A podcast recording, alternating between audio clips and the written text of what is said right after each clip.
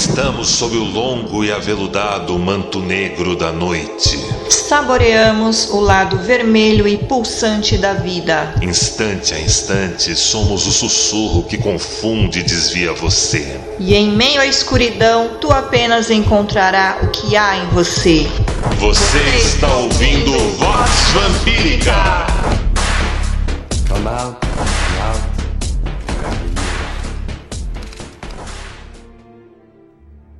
Filhos e filhas do selvagem jardim.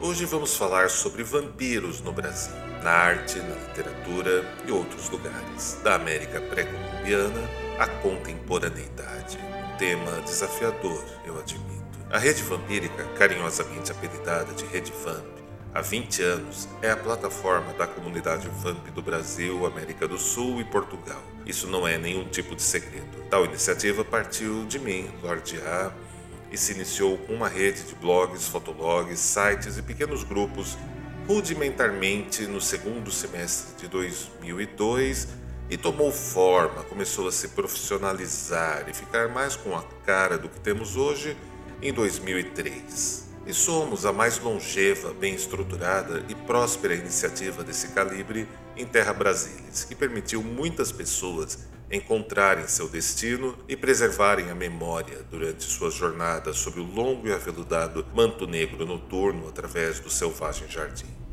Memória é algo importante, ainda mais quando vivemos num país e num continente onde restam apenas paisagens e parece indecente a certos sensores nossa história não ser contada dentro dos seus caracteres restritivos. Mas quanto a essas pessoas que tomam como violento quem não fala exatamente o que querem escutar, nada faremos. Para nós, da Rede Vamp e da comunidade, a experiência de vida atravessa todo e qualquer mistério. Não jogamos esse jogo anacrônico de cobrarmos do passado por não serem, agirem ou pensarem como fazemos hoje. Naturalmente, discordamos de matanças insensatas, da escravidão, do machismo, da discriminação, do preconceito e muitos outros problemas chamados de estruturais que assolam o nosso presente. Da nossa parte, nesses 20 anos, temos uma rica e reconhecida história de enfrentamento a todos esses males. Se até, por sinal, você tem alguma curiosidade, visite nosso blog Cidadania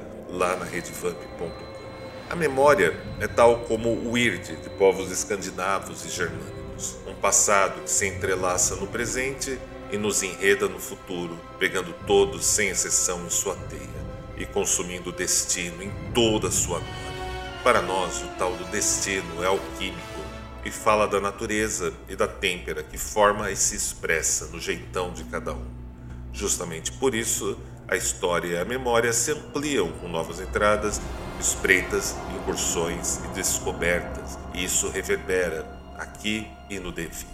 E todas elas têm pessoas que estiveram à frente desses desafios, embora nem sempre sejam escritas, são lembradas por aqueles que estiveram lá. E um artigo como esse, um podcast que tem como título Vampiros no Brasil, da América pré-colombiana à contemporaneidade, cumpre tal desígnio, principalmente quando o assunto destacado é vampiros no Brasil. Como o passado e o futuro são inenarravelmente mutáveis, estamos certos de oferecermos agora um amplo repertório com muitos marcadores e variáveis. Nesse compreende tudo o que há nesse contexto? Definitivamente não. Ainda assim, é uma entrada e acesso poderoso ao contexto inédito na internet brasileira, além da rede E até a data de publicação desse podcast, bem como do artigo, era algo ausente ausente nos mecanismos de busca. Por onde começamos? Vampiros da América pré-colombiana ou ameríndia. A própria tradição oral brasileira fala sobre índios de hábitos noturnos conhecidos como Cupidipê, que saíam por aí degolando os inimigos com trajes de morcegos e machados de formas lunares no Alto Tocantins. Tais índios morcegos também estavam lá na Serra do Roncador e outras deidades e figuras folclóricas vampirescas de tal viés estiveram definitivamente ao longo da América do Sul e da chamada América Central. Vale até mesmo acrescentar a polêmica de um deus morcego e de caninos alongados, nomeado como Mochica. Tal fato causou um certo estranhamento a um monstro sagrado do nosso cinema nacional. Ele acreditava que vampiros eram personagens europeus demais e um mito importado. Sim, falamos do saudoso José Mujica Marins, intérprete do personagem Zé do Caixão, alguém que definitivamente deixou saudades. Se considerarmos ainda os relatos de morcegos de estatura gigantada presentes nas tribos como os Waipan, lá no Maranhão, ou o caso de um fóssil dessa envergadura supostamente encontrado na Argentina no começo do século XXI, em agosto de 2000 mais ou menos, poderemos ao menos especular, notem que eu reforço, especular que a América do Sul tem muito mais a ver com o vampirismo do que o leste europeu. Mas essa história fica para outro dia e nem todas as pessoas estão preparadas para uma conversa desse calibre. As culturas ameríndias e pré-colombianas já estavam por aqui, bem antes de Cabral, como todos sabem. Já tinham morcegos sanguinários e jaguares como deuses e xamãs que se vestiam como os tais. Também já falamos disso nesses 20 anos da rede vampírica em alguns artigos. Aliás, a questão do vampiro e do xamã, incluindo ritos da América Central e mesmo do México, é tratada de forma em em muitos outros conteúdos lá na redevamp.com. Desenvolver esses assuntos é sempre um prazer, ainda mais quando vamos retomando um extrato xamânico que vem lá do Neolítico, onde ainda poderíamos dialogar com espíritos malignos ao invés da contingência de hoje. E eis mais algo aqui que recorda o Vurdolak que devorava a lua nesse mesmo sentido. Há muitas coisas interessantes na América do Sul em tempos arcaicos. Aliás, mantemos um blog chamado Folclore e mitos vampíricos de todo o mundo, onde desenvolvemos esses assuntos e focalizamos em especial na América do Sul, mas também temos uma canjinha para outros países. Também mantemos um blog chamado Vampiros Negros, um conteúdo exclusivo e quase inexistente, como um index fantástico da contribuição dos negros ao processo criativo, à comunidade vampírica, todo esse imaginário. E ainda o blog Vamps do Oriente, um outro destaque na Rede Vamp é o artigo que estamos conversando, que estamos apresentando nesse podcast hoje. Os vampiros segundo os povos nativos da América do Sul. Nós da Rede Vamp temos um apreço sem fim por nossa história e o que aconteceu na Terra Brasilis. Através dos anos, exploramos muitas vezes em conteúdos exclusivos e até lançamos trends no underground e no ocultismo local com as histórias malditas e que passam desapercebidas do grande debate nesses temas. Muitas vezes desvelamos novos autores e tudo isso enriquece sobremaneira a vertente da produção cultural e também a da cosmovisão. Há algum tempo publicamos uma entrevista aqui mesmo no Spotify com o pesquisador Herman Assunção, também chamado de Elfo Lunar, do IMT, Instituto Mãe Terra. E lá eles exploram essa pesquisa e essa história dos seres encantados e outras expressões do folclore e da mística nativa brasileira, associadas algumas também aos vampiros e temos uma certeza absoluta que conhecer esse material sem dúvida enriquecerá a vida de todos. E eu penso que você deveria procurar essas edições, essa edição mais antiga que contém a entrevista com o queridíssimo Herman Assunção no portal redvamp.com e também o artigo Os Vampiros Originais do Brasil, um conteúdo inédito e muito especial. Também, já que estamos falando de viajarmos no tempo, né, no imaginário, e na memória sagrada, eu penso que há uma edição igualmente antiga, de julho de 2020, sobre os vampiros portugueses e a literatura de horror lá em Portugal. Eu tenho certeza absoluta que vocês sabem, né? Como a história do Brasil se inicia com a chegada dos portugueses por aqui. Mas, diferente do que vai acontecer no Brasil, tanto a história dos vampiros quanto as narrativas de terror e horror em Portugal seguem um caminho completamente diferente e até certo ponto alienígena quando comparado com o que aconteceu aqui. Mas disso não falarei muito. Deixo para vocês o trabalho de pesquisarem aqui mesmo em nossa playlist do Spotify. A bem da verdade, O termo vampiro foi usado com Y e pela primeira vez há um pouco mais de 220 anos aqui mesmo no Brasil e tem uma estranha ligação com a Inconfidência Mineira e a mesma com as origens do vampirismo no Brasil.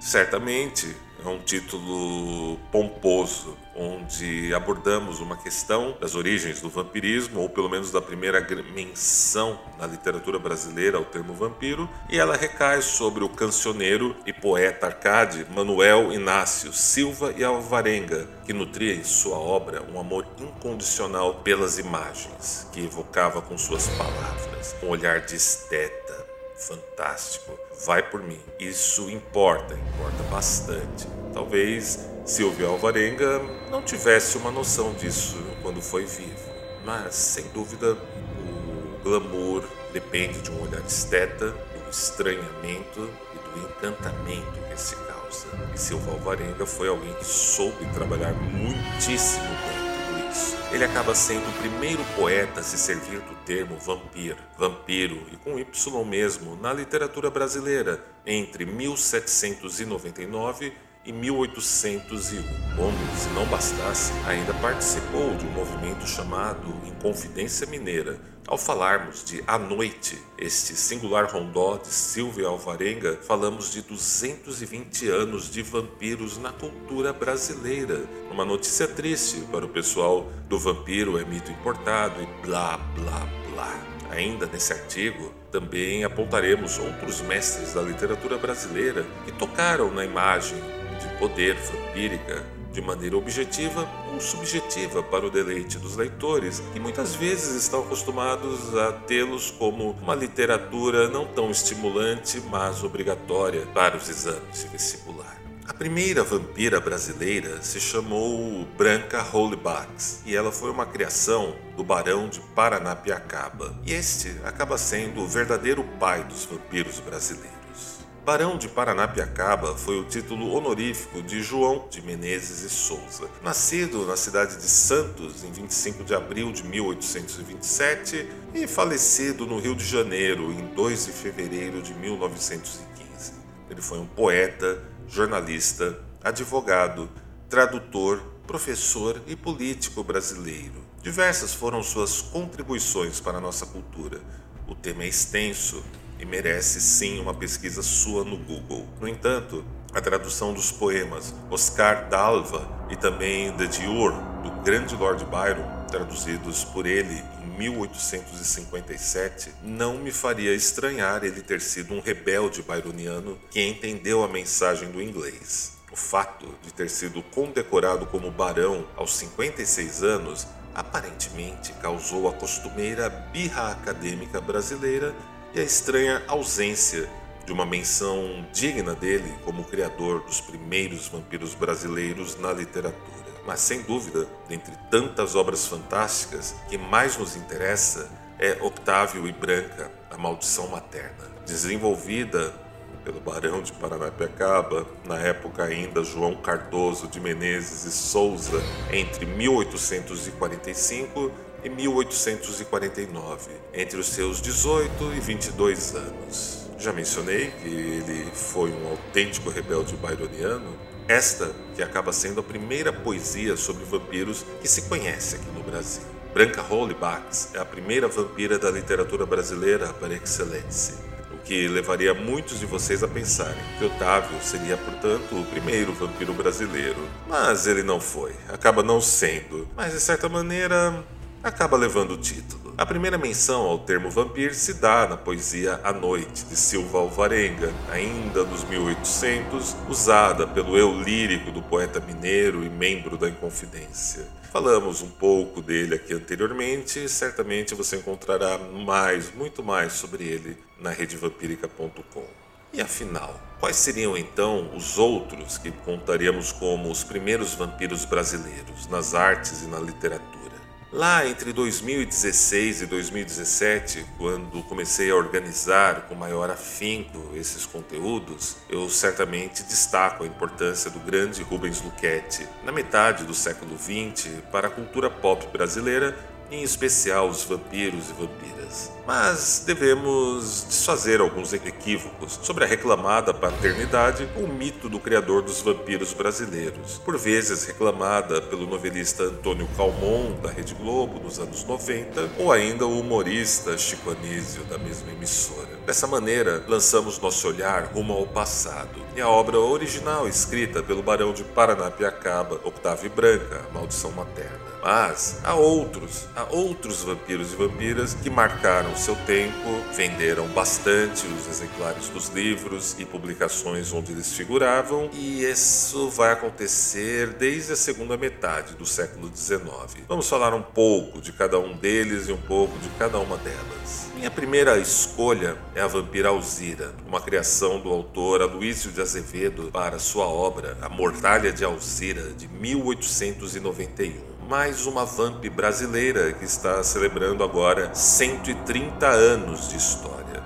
Sombria ao extremo e ambientada na França do século XVIII, narra os espectrais encontros entre o padre Ângelo e a cortesã Alzira. Ele sedento pelo sangue de quem tentar lhe afastar da amante e ela ávida por consumir o espírito e a vitalidade do padre. Vale pontuar que esses encontros sempre ocorreram depois da morte dela, através de sonhos, onde aos poucos o bom padre vai perdendo a noção do que é realidade comum. Fulminado pela paixão, o bom sacerdote descobrirá como sua energia e vitalidade podem se esvair por esta ferida afetiva, ele assegurando um destino muito, muito pior do que a morte. Elementos clássicos das histórias de vampiros naquele tempo do século XIX.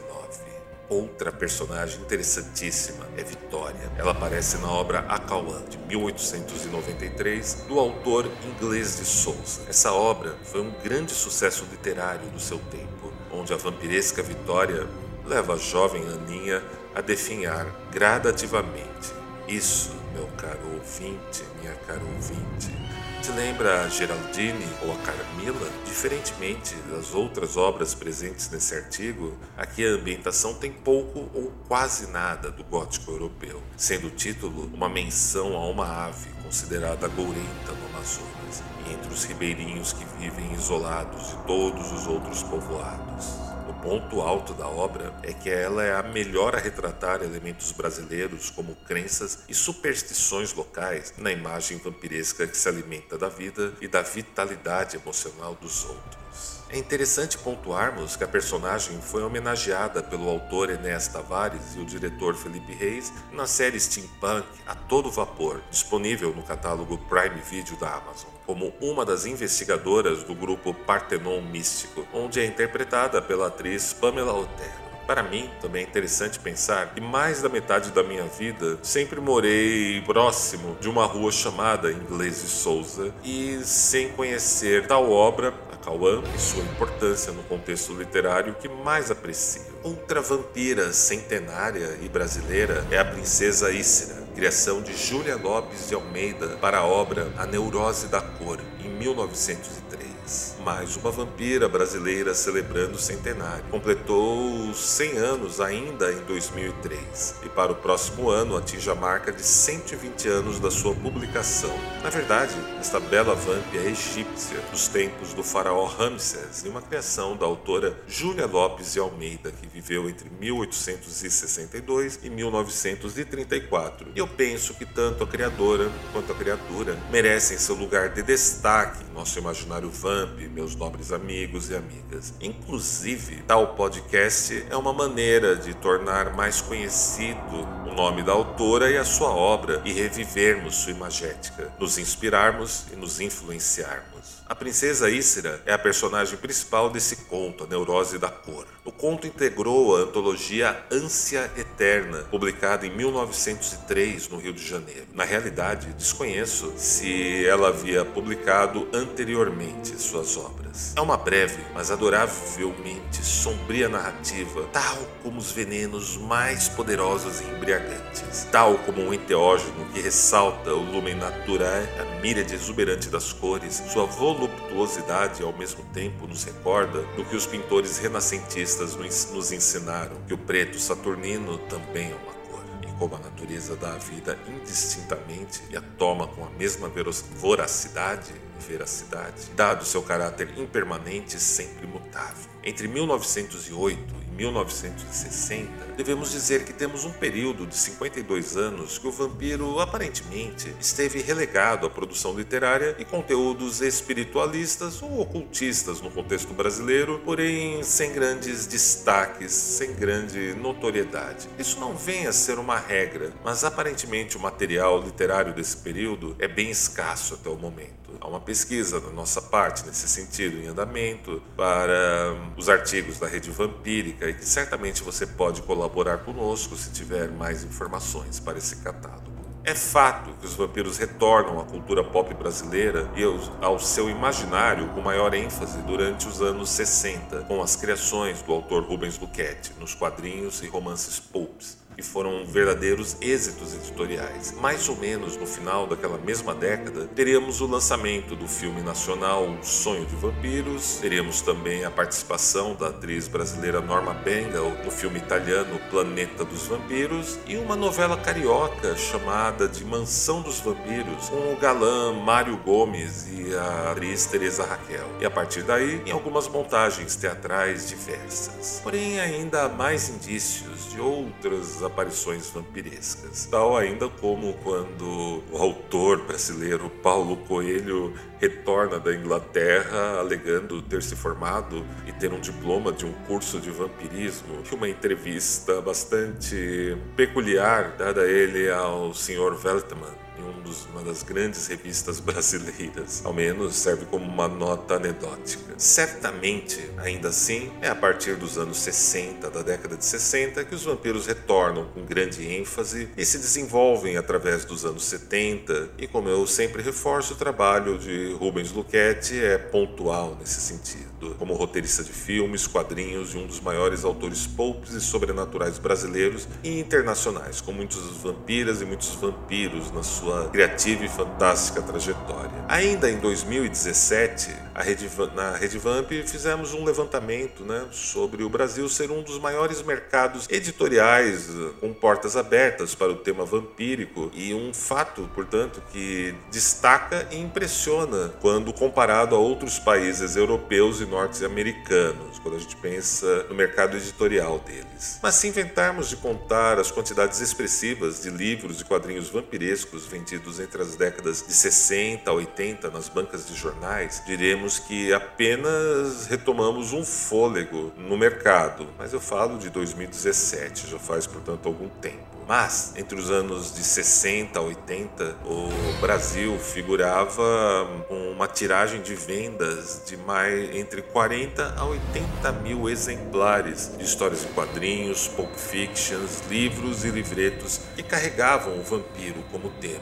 Não deixa de ser um dado expressivo, notório extremamente marcante. Mas chegando na década de 90, existem alguns vampiros e vampiras que devem sim serem lembrados e conhecidos, alguns nomes e autores principalmente. Um deles é o livro Noturnos, da autora Flávia Muniz, que já esteve com a gente no Halloween Rede Vamp.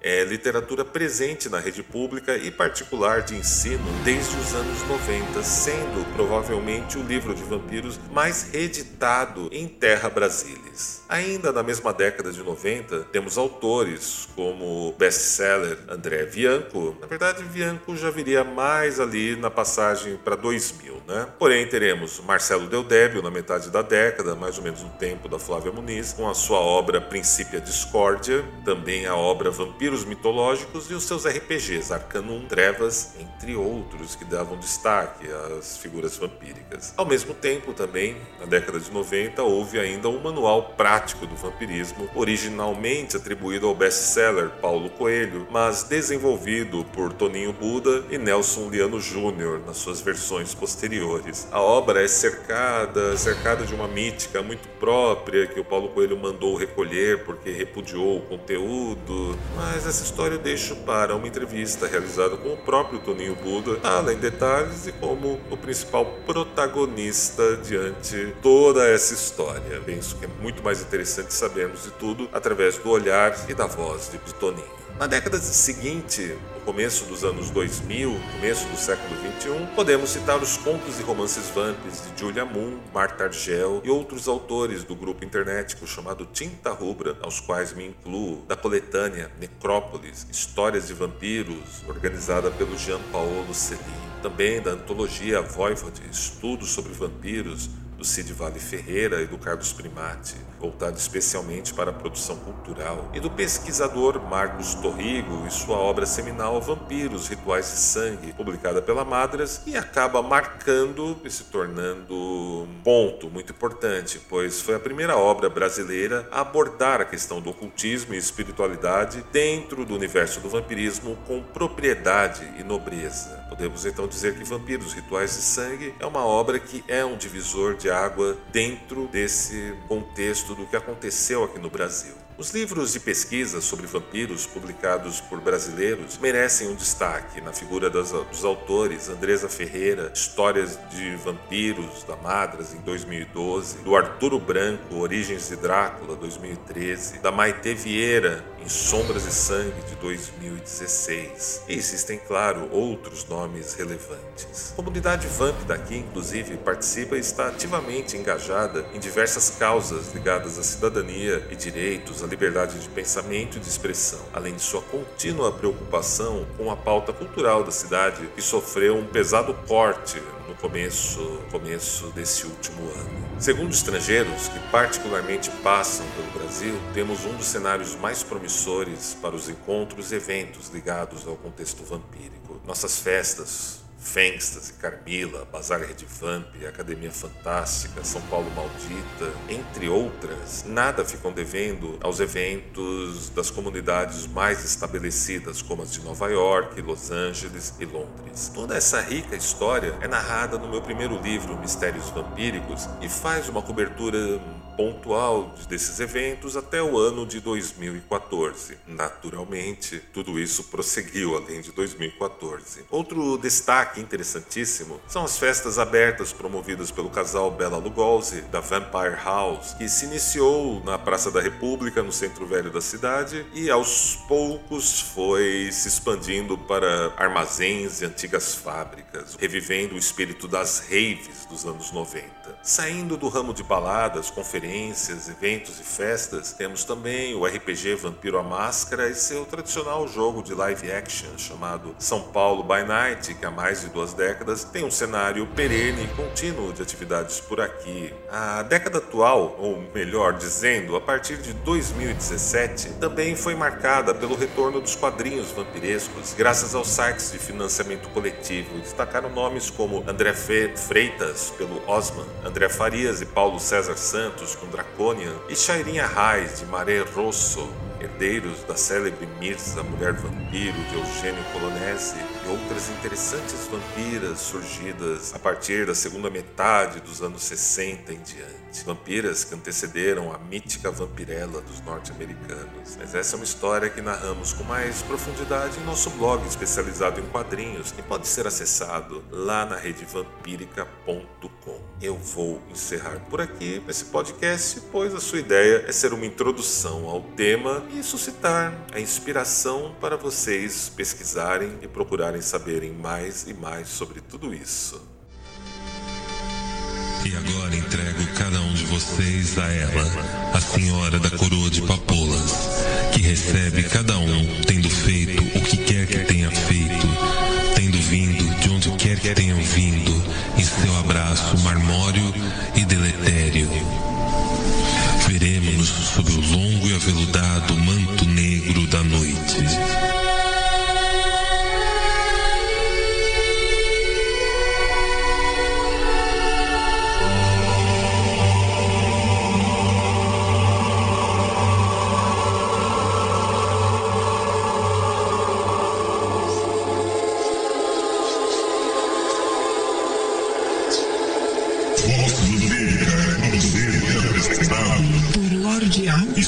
Por Lorde A e senhorita Sandra Sarrafa.